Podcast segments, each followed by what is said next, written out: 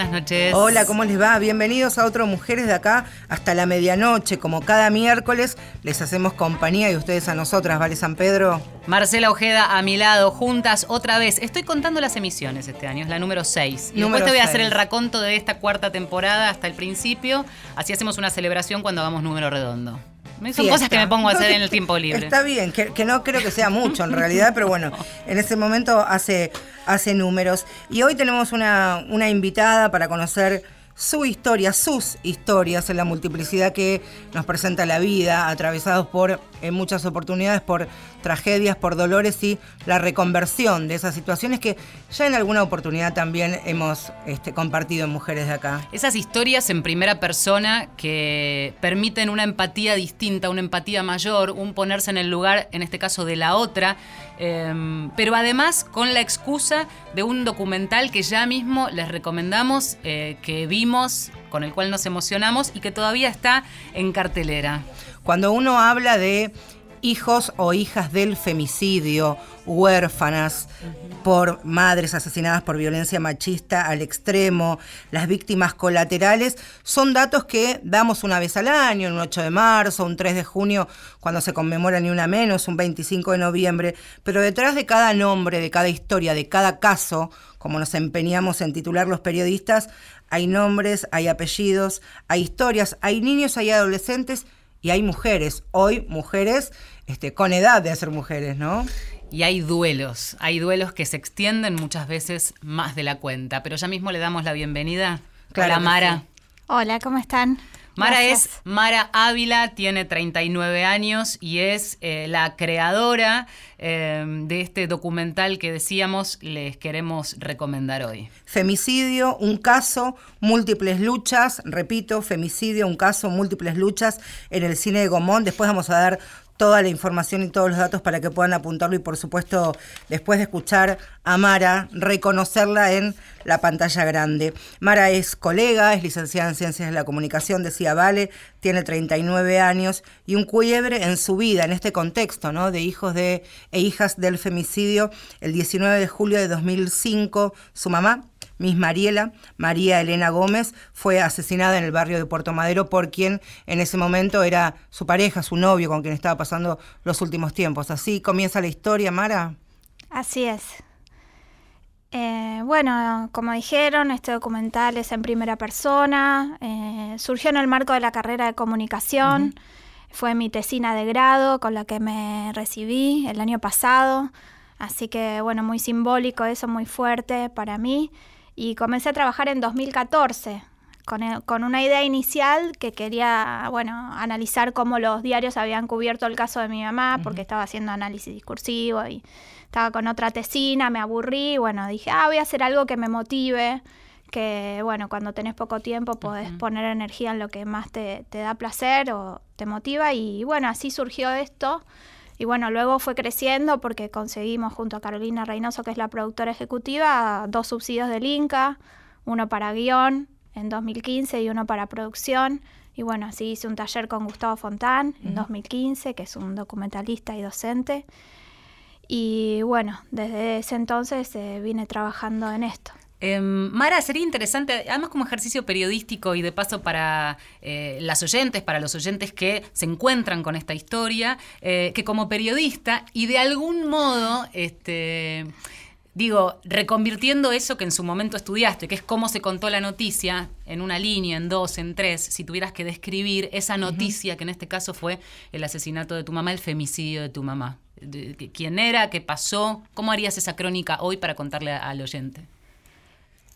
Bueno, en principio tal vez está bueno mencionar que mm, tal como aparece en la película, ¿no? Yo me entero de lo que había pasado con mi mamá, o sea, el primer la primera información que tengo viene del señor del garage que me llama y me dice, che, vos sabes algo de tu mamá porque me parece que estoy viendo el coche en la tele. Yo le dije, no. Y después me llamó la prefectura. Entonces el primer contacto, o sea, mucha gente se enteró sobre lo que había pasado con mi mamá por Crónica, Crónica TV. Y bueno, yo recién pude abordar esto con, la distancia del tiempo, o sea, tomarlo como un objeto de estudio en 2014. Y bueno, ahí lo, con lo que me encontré fue bastante choqueante, ¿no? Eh, encontré, analicé varios diarios argentinos eh, impresos y también online. Y bueno, vi cómo habían comunicado la noticia como un drama pasional en Puerto Madero, crimen pasional en Puerto Madero y además con, una impunidad que, me movió a mí a escribir algo que lo titulé El femicidio de María Elena Gómez, mi derecho a réplica como hija de la víctima, porque digo, ¿por qué eh, pudieron hacer lo que hicieron? ¿no? Digo, mostraron el, cadáver de mi mamá en la tapa de crónica, todo ensangrentado, después en otra nota de seguimiento también, dijeron que el tipo la había apuñalado en la vagina. Bueno, ella salía con este hombre que se llama Ernesto Jorge Narcisi, mi mamá tenía 53 años, él tenía 63.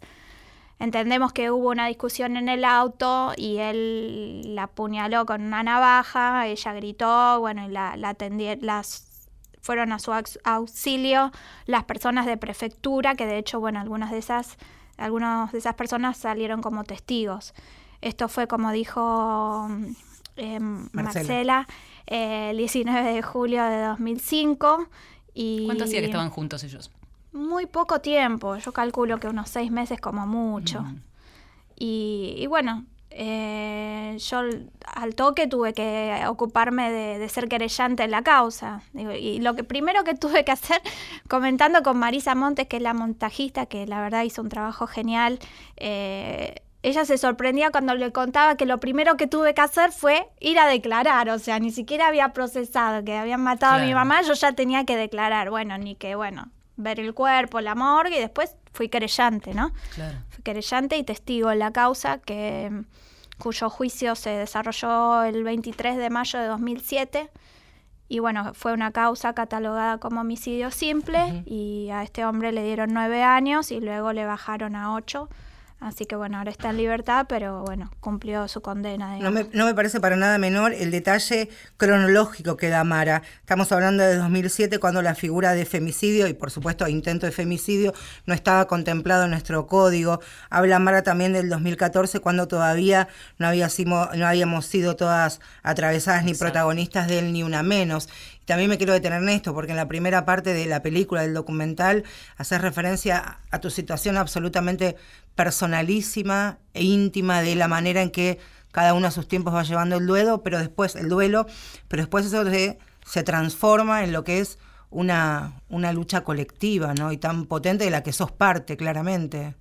Sí, Sí, eh, como decís, bueno, uno de los temas que recorre el documental tiene que ver con el duelo, que bueno, podemos pensarlo como un duelo individual, pero también como un duelo colectivo, ¿no? Entonces es en ese, en ese abordaje social y político que encontré haciendo este documental, ¿no? O a partir de mi suerte de militancia, si se quiere, con mis amigas en las facultades sociales desde 2010, ahí ya fui encontrando el sentido a esto que había pasado y como digamos, entenderme como sujeto ¿no? político y, ahí, digamos, pude, te diría concretamente, salir de la depresión, del estrés postraumático, eh, y esas son las, eso es lo que sufrimos, lo que las que somos víctimas colaterales del femicidio, ¿no? No, no con la idea de quedarse, ¿no? En ese lugar de víctima, pero sí asumir que, bueno, hay consecuencias, ¿no? No es gratuito, ¿no? A mí me llamó mucho la atención, me conmovió mucho esa parte del documental en donde se habla de transformar el dolor, se habla de sanar.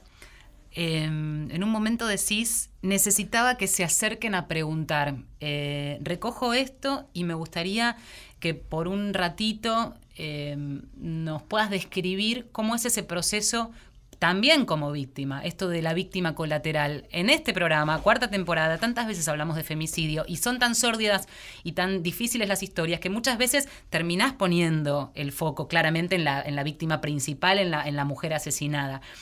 Pero pocas veces tenemos la oportunidad de escuchar este proceso, eh, porque vos ya eras adulta, eh, y a su vez tenías toda la vida por delante. ¿Cómo fue ese proceso? ¿Cómo fuiste sanando?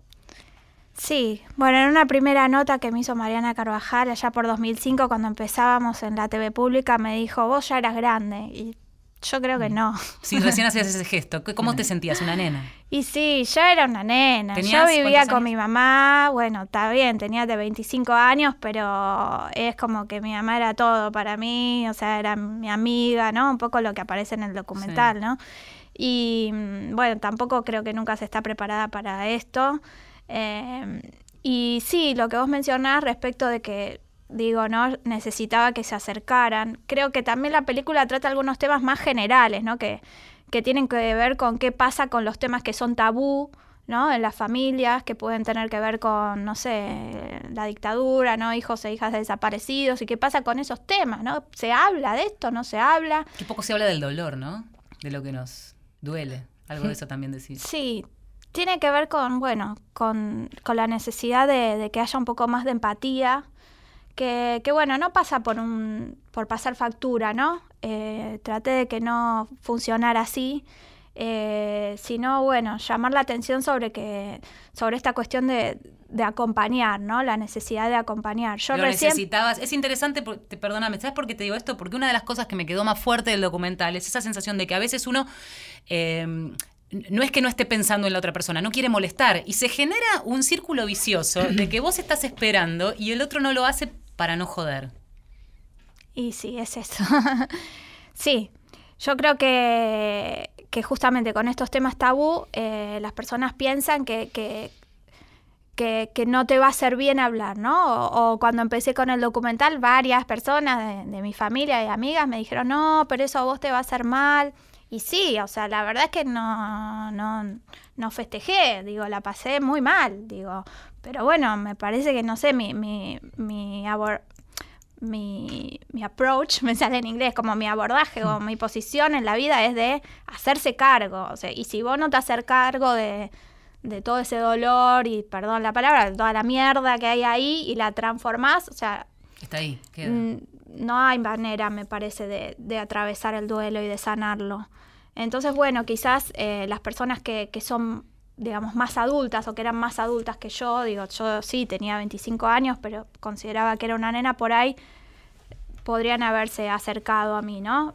Pero bueno, está, también mi, mi tía me dijo que yo me aislé, bueno, cada persona hace lo que puede, pero me parece que está bueno llamar la atención sobre esto, ¿no? Sobre plantear que necesitamos que, que se acerquen. Y yo lo que hice fue al, al- a la inversa, ¿no? Fue acercarme yo. Entonces empecé a hablar eh, y empecé a decir que necesitaba afecto, ni más ni menos. Y después que también encontré ese acompañamiento en lo social, ¿no? Entonces ahí ya, ahí ya me transformé, creo, y, y me hizo sentido todo lo que había pasado. Un, proceso de duelo que es personalísimo también y que cada uno lo transita en realidad como puede, porque no hay un manual cómo ser madre, cómo ser padre, mucho menos cómo ser hija y duelar la muerte de una madre encima de unas circunstancias tan tan trágicas y tan violentas. Te quería preguntar cuáles son esos sentimientos que transitaste, transitaste en tu duelo. Decís enojo, bronca, tristeza. ¿Qué pasó con los demás? ¿Cómo, cómo es la reacción de, de los otros ante el dolor de, de uno? Esto más o menos lo, lo que le respondías a Vale. Sí, bueno, ahora toda mi familia está orgullosa, ¿no? Me acompañan. Siento que el otro día fue como una sanación colectiva, les diría. ¿El día del ¿no? estreno? El día del estreno fue espectacular, o sea, en el medio de la función aplaudieron, dijeron presente, mis amigas que llevaron y amigos que llevaron estos pañuelos que dicen Miss Mariela presente. Piensen que fue como la primera, creo, oportunidad en 13 años, un montón de tiempo para amigos familiares de mi mamá de, de poder estar ahí y ver lo que me había pasado a mí y también encontrarse con quizás preguntas que se deben haber hecho, ¿no? Digo, una amiga de mi mamá que a quien menciono sin, sin dar su nombre en, en- la película me dijo que ella no podía, por ejemplo, que pe- pedía perdón pero no podía participar. Mira. Digo, ¿no? Eh, bueno, mi papá tampoco quiso participar. Lo entiendo porque él también tiene algunos problemas de salud. Entonces, bueno, de corazón, bueno, nada es casual, ¿no? Entonces, bueno, yo no voy a pretender que, que, que sean todos como soy yo, ¿no? Pero bueno, yo necesité transformar esto. Y, mm, y Hubo bueno, enojo, te lo, lo escuché en la película, eh, enojo hacia, hacia tu mamá, hacia vos misma, porque si bien eras alguien joven, eras una mujer, tenías 25 años, aunque eras una niña seguramente bajo la mirada de, tu mamá, ¿te enojaste con ella? ¿Te enojaste con vos hoy como, como adulta? Conmigo no. No. porque yo eh, siempre le dije que este tipo no me gustaba y siempre hice lo mejor que pude por mi mamá. El problema es que no tenía información a veces pasa esto, ¿no? Que somos hijas, pero somos madres también. Eso también es un problema. Inevitablemente. Sí, y que ahí también operan silencios, porque vos te enteraste de un montón de cosas después, de cómo venía ya esta relación un poco mal Una carta, planteada. Claro, claro. Soy, Yo, eh, después de, lo que pasó y cuando tuve que ser testigo, también me busqué los mails, busqué a ver si había información por algún lado. Pero curiosamente recién, a partir del documental, recién en 2014, eh, un amigo de mi mamá, porque le vuelvo a preguntar si sabía algo, me dice que, que sí, que él sabía que mi mamá estaba muy mal, lo había ido a ver y él y otra amiga le habían dicho que hiciera la denuncia. Después me enojé con Charlie, le mando un abrazo si me está escuchando, pero porque ¿por qué no me dijiste? O sea, pues yo tuve el juicio en 2007, ¿no? Pero bueno, volvemos a lo mismo, ¿no? Cada persona hace lo que puede con, con el dolor, con... Y bueno, pero es importante que hablemos, ¿no? Hablando de hablar, mira la música que trajimos. A ver, tu listita. Estamos con Mara Ávila de invitada y escuchamos a Ana la importancia de lo que dice esta canción, sacar la voz. Respirar para sacar la voz, despegar tan lejos como un águila veloz. Respirar un futuro esplendor, cobra más sentido si lo creamos los dos. Liberarse de todo el pudor, tomar de las riendas, no rendirse al opresor. Caminar erguido sin temor, respirar y sacar la voz.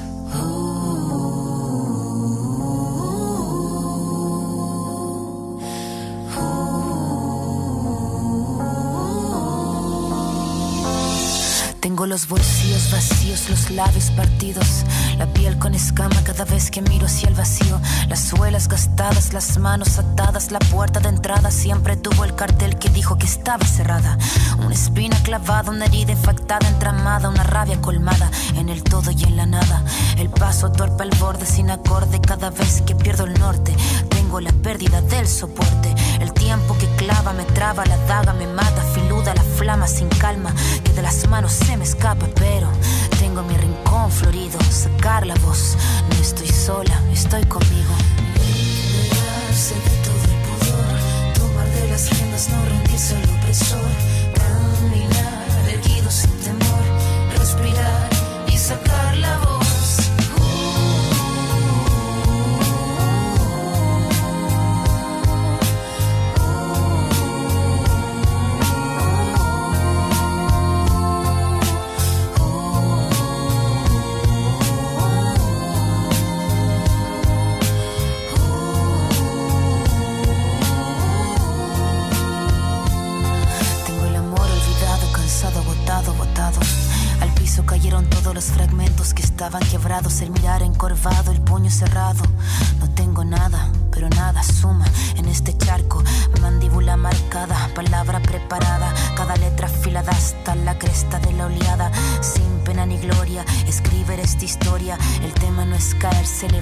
es la victoria. Venir de vuelta, abrir la puerta, estar resuelta, estar alerta. Sacar la voz que estaba muerta y hacer la orquesta. Caminar, seguro libre, sin temor, respirar y sacar la voz.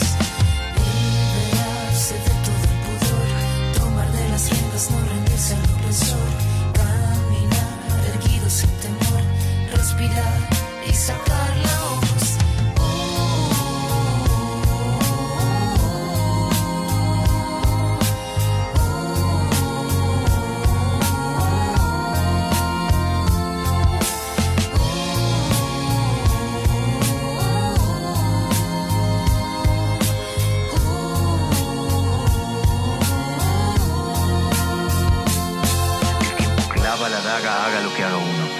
Oportuno, tú no cobras lo que el tiempo paga.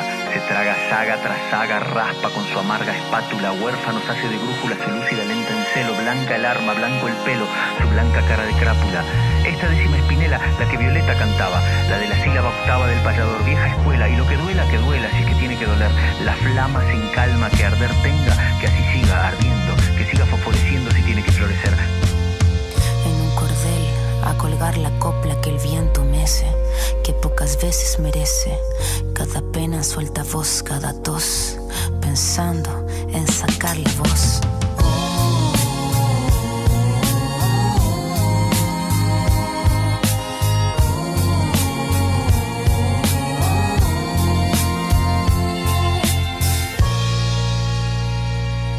Marcela Ojeda y Valeria San Pedro, mujeres de acá.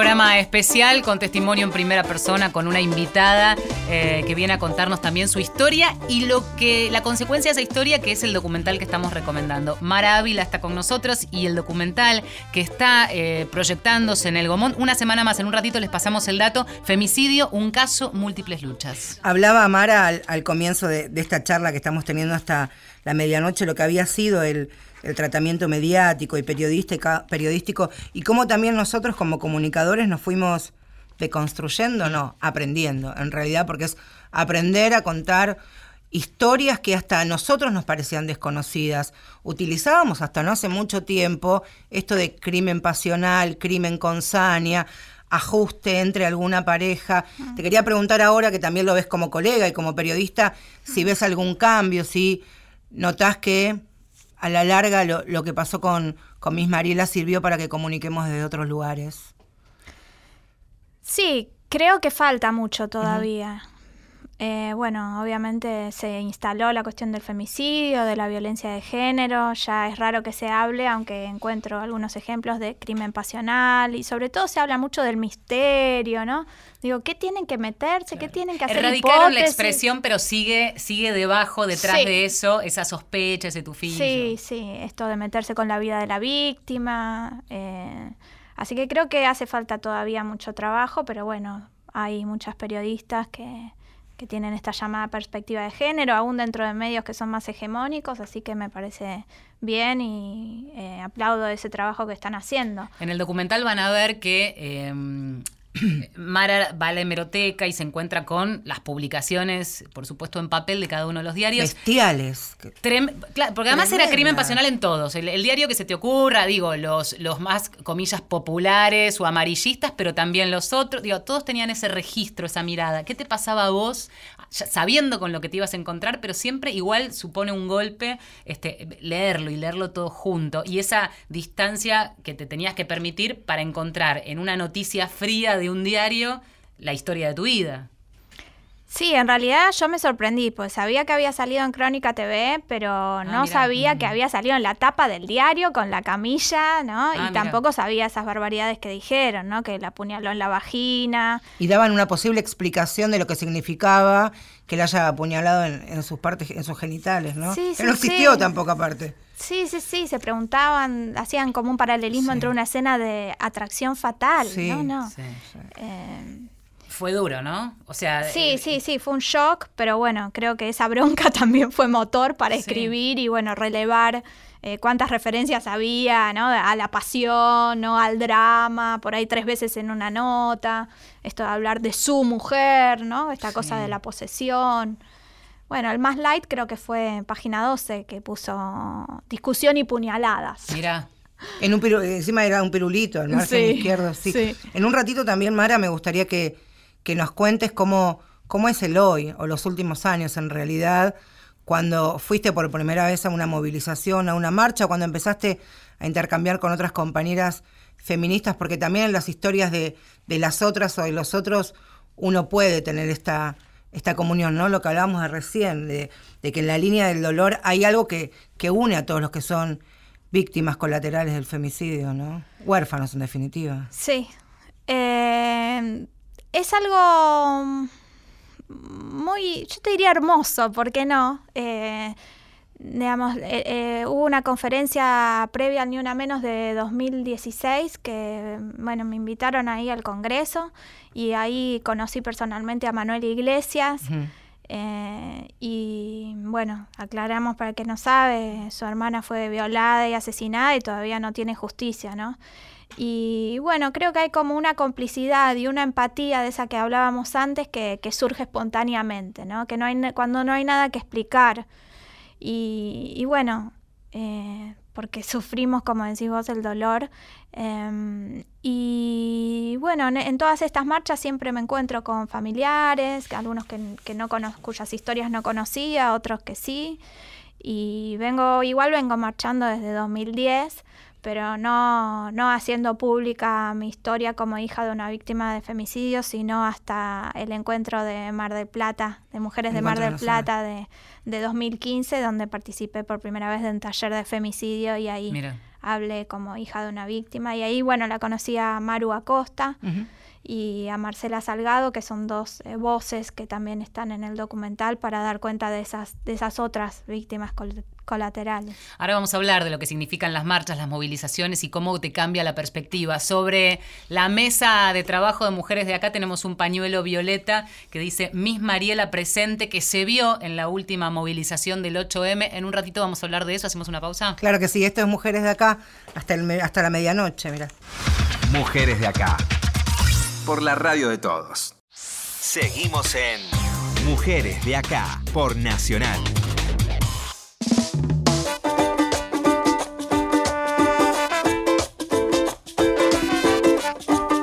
Seguimos hasta la medianoche en Mujeres de Acá, hoy con un programa especial, con una única invitada, Mara Ávila, Em, una hija del femicidio que reconvirtió el dolor eh, en lucha primero y después em, como parte de su vida ahora como licenciada en ciencias de la comunicación, pero cineasta también en definitiva. El documental que queremos recomendarle se llama Femicidio, un caso múltiples luchas. Se está proyectando en el Gomón, lo estiraron una semana más porque afortunadamente fue público, ¿no es cierto? Claro.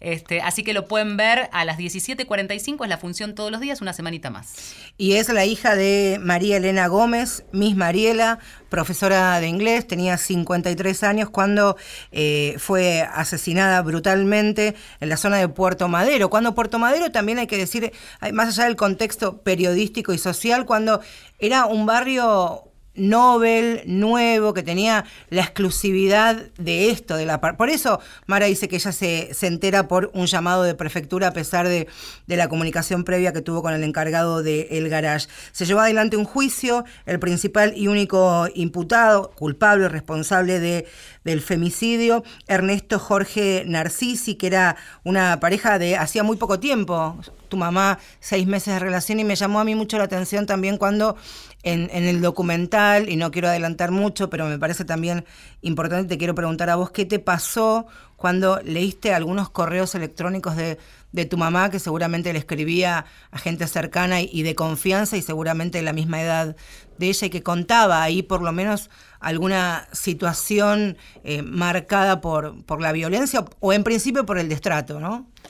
Sí, eh, descubrí, mm, en realidad esto lo, encontré para la época del juicio, cuando estaba haciendo de investigadora, porque estaba tan sola eh, que, no entendía nada en ese momento. Bueno, igual los mails no tienen validez. Pero bueno, aproveché para darle voz en el documental y ese es un mail que ella le escribe a uno de sus más amigos.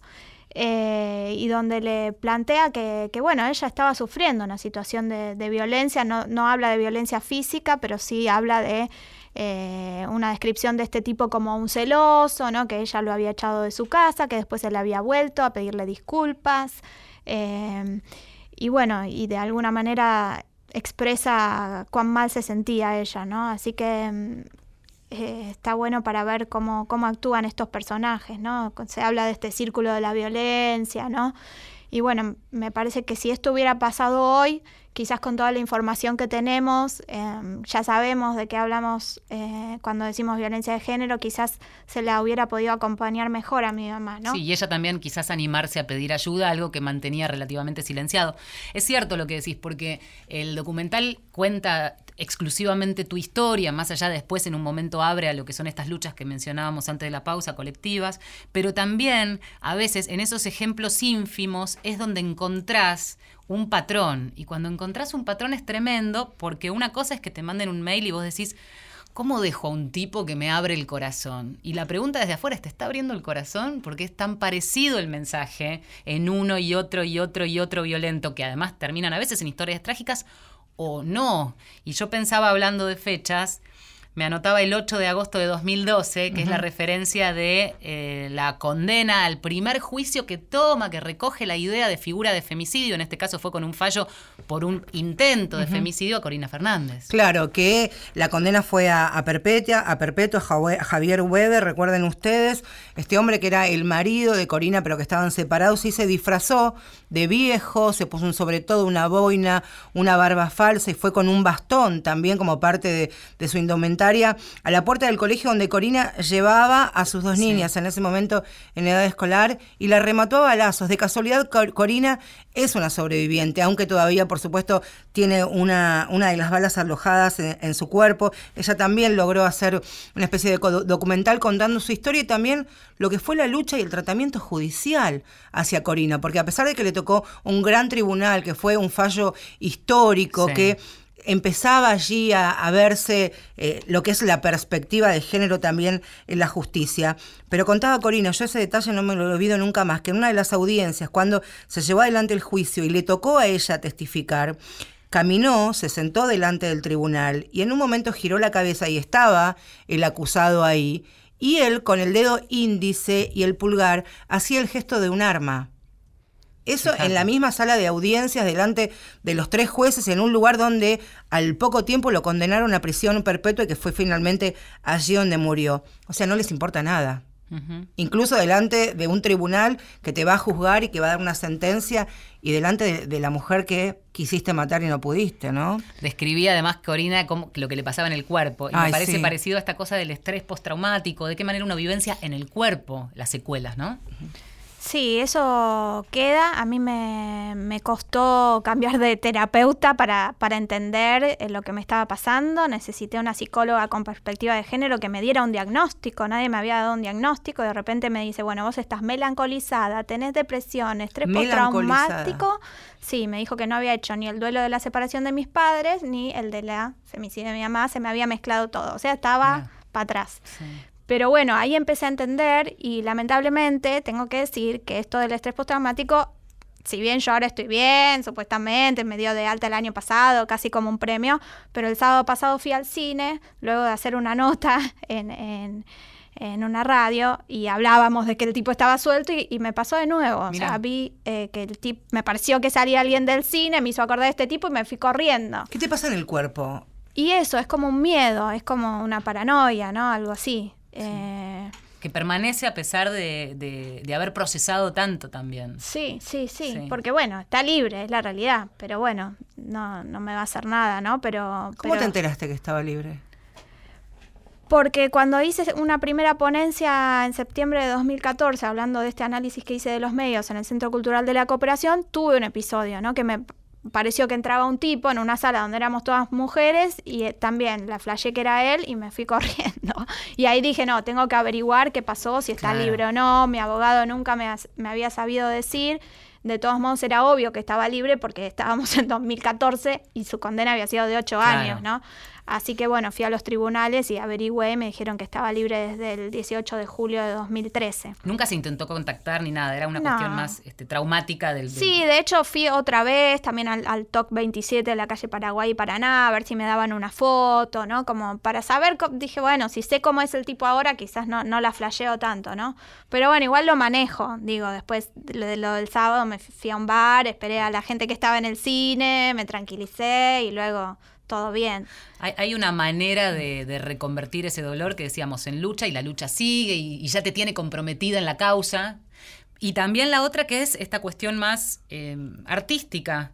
Hay, distintas expresiones artísticas que vos mostrás en el documental. En sí mismo el documental es un hecho artístico y además de contarlo públicamente y de exposición.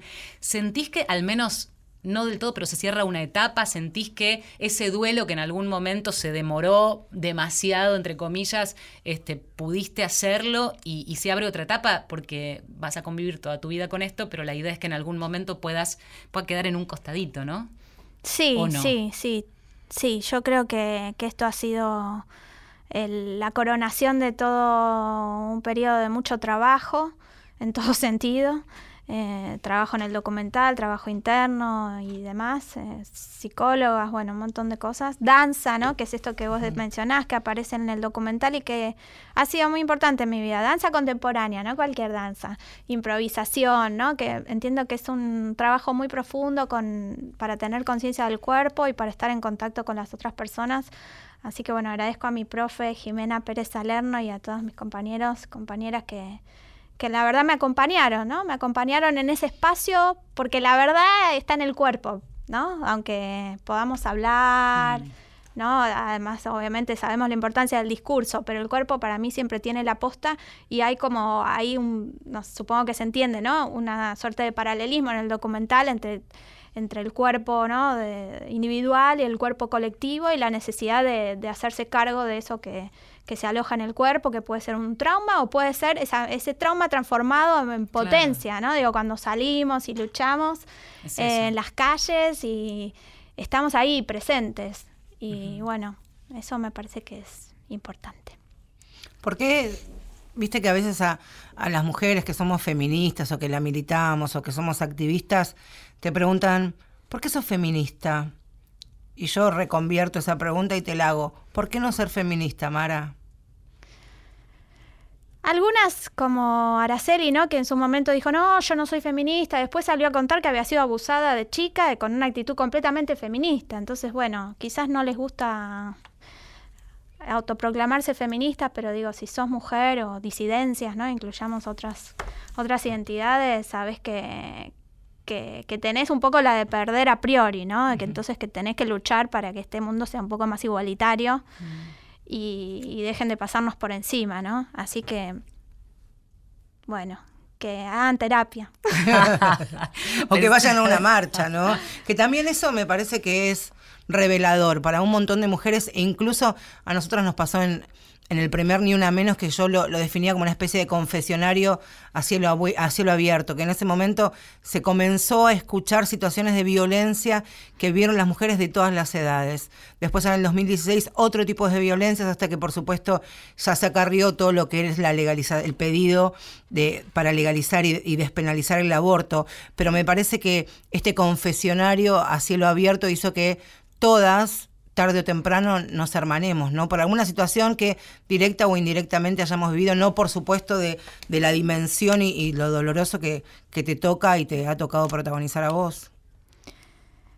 Sí, ese primer Ni Una Menos fue súper importante porque fue transversal, ¿no? Yo creo que ahí varias mujeres que no, estaba, no eran parte de ninguna organización, ni colectivo, ni nada, se sintieron interpeladas. A ver, nos violentan desde que nacemos, ¿no? Entonces, bueno, creo que ya es hora de que de que empecemos a, bueno a salir a la calle quienes no salen o a hablar con otras mujeres a pedir ayuda Em, como aparece en la peli, ¿no? Una amiga de mi mamá que es psicóloga y que, mm.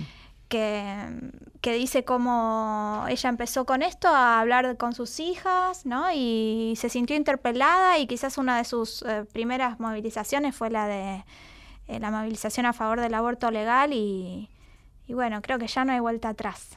No hay vuelta atrás. ¿Escuchamos un poco más de música? Es Natalia Lafourcade, hasta la raíz se llama el tema, recoge un poco este sentimiento de aquellas personas, aquellos sentimientos que quedan alojados, también en el cuerpo y en el alma. Así que vaya también para Mara y, por qué no, para María Elena Gómez, su mamá. Sigo cruzando ríos, andando selvas, amando el sol. Cada día sigo sacando espinas de lo profundo del corazón. En la noche sigo encendiendo sueños para limpiar con el humo sagrado cada recuerdo.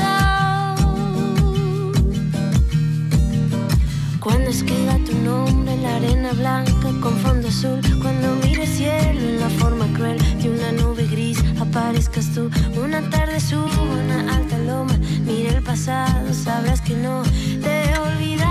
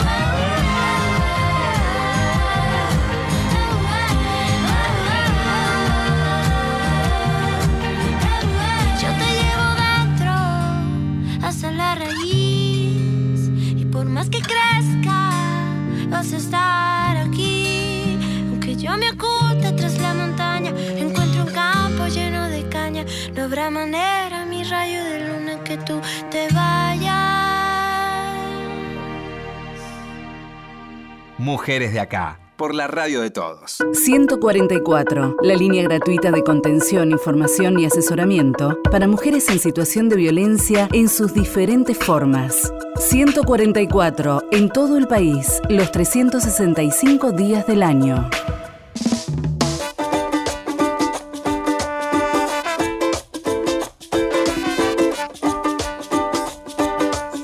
12 de la noche estamos aquí en Mujeres de Acá, en este programa en donde estamos hablando eh, de una historia de femicidio convertida en lucha. Resiliencia es la palabra que también eh, muchas veces se usa para ver de qué manera eh, los que quedamos, en este caso la que queda, la hija, reconvierte ese dolor, lo transforma en lucha, decíamos, y en este caso en este documental que estamos recomendando. Por supuesto, de manera elíptica a lo largo de casi ya esta hora, eh, hablamos de, de María Elena Gómez a través de la persona seguramente que más la, la conocía, que compartieron estos 25 años de tu vida. Y te quería preguntar cómo, cómo era tu mamá. Como hoy, cómo la veías a los 25 y cómo la, la ves hoy. Viste que las figuras se van como Sí. reconvirtiendo, se van haciendo inmensas, en otros casos no, pero ¿cómo, ¿cómo era tu vieja? ¿Cómo era tu mamá? Y bueno, esa pregunta me hicieron el día del juicio y me partí, me salí llorando de la sala Bueno, de acá no vas a audiencias. llorar porque es una, una Eh, pregunta sí, sumamente sí, amorosa. Sí, sí, no, igual es. eh, en, en ese momento, el día del juicio, yo dije que mi mamá era demasiado para mí, ¿no? Sí. Y creo que, que un poco eso, ¿no? Eh, porque era muy compañera, bueno, la gente dice que eh, se ve identificada en las fotos, ¿no? Con, con la sonrisa de mi mamá y la mía, ¿no? Era muy alegre, así muy buena onda. Y bueno, yo ahora también doy clases de inglés. Eh, bueno, lo mío es el arte, pero bueno, vivo como profe y también me pasa esto que le pasaba a mi mamá, ¿no? Que tal vez te vas haciendo amiga de tus alumnos y, y bueno, una, una buena persona, ¿no? Eh, también, bueno, siempre eh, después hay que hacer un análisis, ¿no? De, de, como dice el psicoanálisis, matar a los padres Claro, simbólicamente, sí, sí. ¿no? Digo, no era perfecta y, y bueno, eh, pero bueno, no vamos a hablar de eso ahora, pero era una gran, una gran persona y, y bueno, supongo que está contenta. ¿Quiénes hoy, ¿Quiénes hoy son tus sostenes emocionales en esta reconversión obligada que tuviste que hacer? Mi sostén soy yo. Mi sostén soy yo.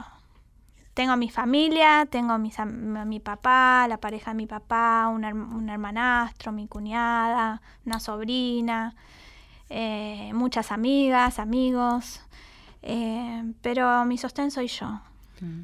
Vos sabés que hace un- unos programas atrás, y salvando las distancias porque son historias diferentes, pero la quiero traer a colación, vino una chica que fue rescatada de una red de trata, entregada por sus padres, y me llamó mucho la atención que contaba lo que eran sus descansos, sus intentos de, de dormir, lo que para nosotros es llegar a nuestra casa, dormir hasta el otro día, hasta las 4 de la mañana, o hasta las 5, hasta las 6 que arranquemos la jornada. ¿Cómo es el día? Digo, ah, deben haber días, por supuesto, más cargados que otros, más. Estos días seguramente habrán sido muy movilizantes Claro. para vos. ¿Cómo es cuando, cuando bajás revoluciones y, y pensás principalmente en todo lo que hay alrededor de, de este documental, que es la película, ni más ni menos que de, que de tu vida y de la vida de tu mamá? Bueno, yo ahora estoy muy contenta, muy emocionada y muy en paz, así que digamos que ahora estoy en un presente bueno. Me invitaron a Guatemala, voy a decir, a un festival de cine, Mira. de Memoria, Verdad, Justicia, así que voy a ir en mayo. Se van a dar muchas cosas lindas con esto, estoy recibiendo mensajes muy bellos, ¿no? Sobre lo que les pasó con el documental. Eh, pero bueno, sí, obviamente estuve muchos años tratando de, de entender eh, mi dolor, ¿no? O de hacerme cargo de mi dolor. Por ahí no me lo permitía, ¿no? Que esto tiene que ver con esta pregunta acerca de cuánto tiempo lleva el duelo, ¿no? Y quizás en un primer momento sí, yo hice lo que, lo que se esperaba para mi edad, tal vez salir de joda, ¿no? Eh, disfrutar y bueno, pero yo lloraba en momentos puntuales y tenía ataques de llanto que me los anotaba. Por ejemplo, el cumpleaños de mi mamá o la fecha del juicio. Y bueno, me permitía esos estallidos como de dolor y tenía ataques de llanto.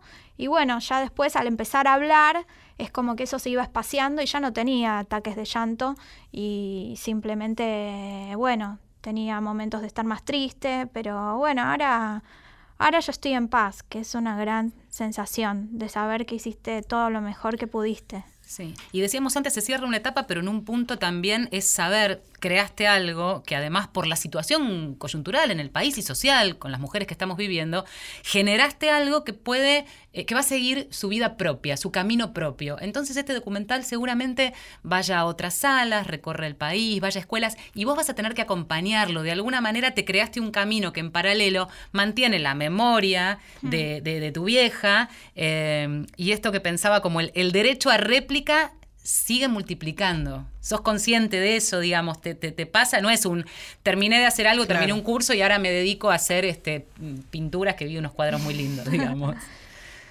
Sí, sí, tal vez no tengo tanta conciencia porque no sé lo que puede pasar, pero es cierto que sí, me están llamando de varias provincias y, y lo hice también por esto, ¿no? Por la militancia, o sea, no eh, hablar en los colegios, ¿no? Acercarme a, a las chicas jóvenes. Fue una alumna mía con su mamá, porque si bien el documental podemos decir que es apto para mayores de 13 años, pueden ir acompañadas de, de sus padres o un adulto. Así que bueno, para esas nuevas generaciones que están transformando esta sociedad. Pensaba en esto que decía Vale, ¿no? El multiplicar este derecho a réplica de Mara y que va a tomar, es cierto, su vida propia, colegios, asociaciones que te van a querer conocer porque van familias, van mujeres en situación de violencia, pibes y pibas que te van a querer escuchar y no solamente ver el documental como pieza artística, que lo es, por supuesto que sí, sino también escuchar qué pasa después que finaliza la proyección, que eso es, por lo menos por lo que nosotros hablamos con otras personas que transitaron esta situación, muy enriquecedor, más para la protagonista, porque seguramente vas a volver a tu casa anchísima de todo lo que te va a pasar, que está bueno también. Sí, es muy lindo recibir el afecto y, y bueno, sentir que sirvió, ¿no? Que sirvió para algo, es lo, lo más importante. Y más allá de este recorrido, hoy, ¿qué metas te planteas? ¿Qué, qué, qué te pasa a vos con, con- con tu vida? Porque hablamos mucho Llegar ¿viste? a fin de mes. del bueno, un poco todos. Eh, digo, ¿estás pensando en alguna otra cosa que tenga que ver con, con- este costado de cineasta, con alguna otra cuestión artística? Eh, Sí, yo bueno, empecé a cursar algunas materias de artes y me gusta mucho la danza y bueno, tal vez haga algo en algún momento, algo, algo de dramaturgia o por qué no alguna película más, eh, pero más light. más light.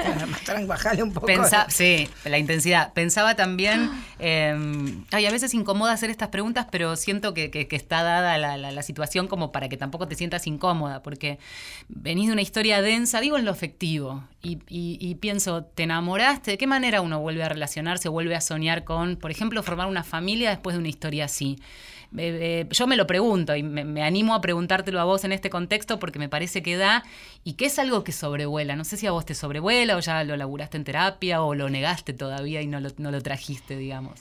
Bueno, ahora sí, bueno, eh, me parece que ahora, por ejemplo, conocí a una persona, ¿no? Y que quizás nada es casual, digo, no sé qué puede pasar, pero em, lo que pasa es que yo tengo muy el foco puesto en mí y, digamos, mi sentido me lo da lo que hago y no sé si tengo ganas de tener una familia, o sea, si viene que venga, pero bueno, quizás como consecuencia de, de saber que me necesito todo el tiempo fuerte. Sí.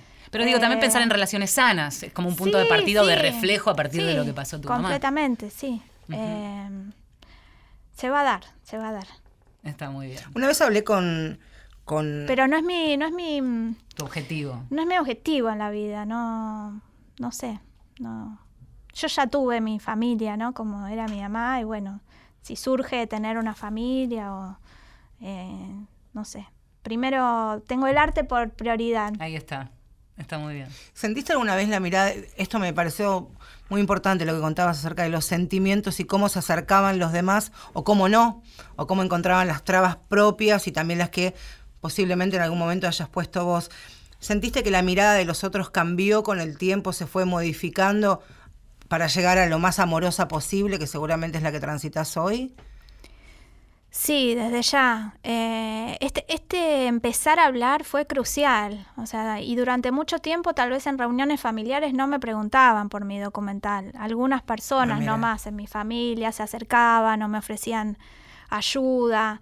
Y ahora, bueno, saber que el- la mayor parte de la familia fue a ver la película, que me hizo una devolución, que les gustó, les emocionó. Bueno, para mí es, es eh, muy importante.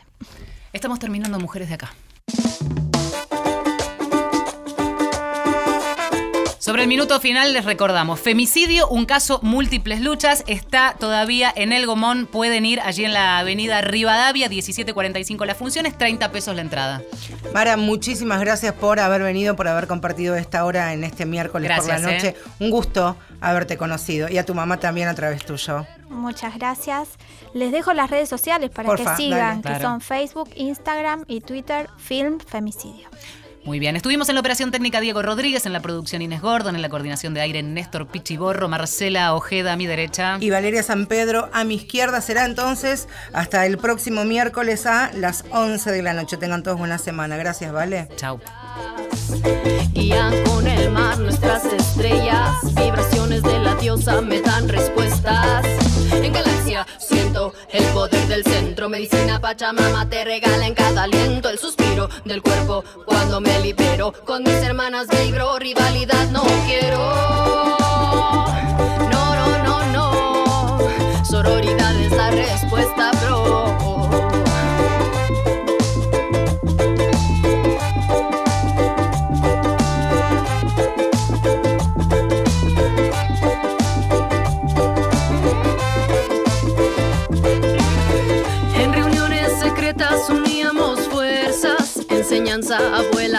sus nietas. Trabajamos por el bien. La magia está en este tren, donde no solo es ella y él, sin género también. Formamos economías alternativas, modo de producción que a lo normado arrima. Si te corretes, somos más fuertes. El colectivo crece, empoderamiento nace. En galaxia siento el poder del centro. Medicina Pachamama te regala en cada aliento el suspiro del cuerpo cuando me libero. Con mis hermanas vibro, rivalidad no quiero. No.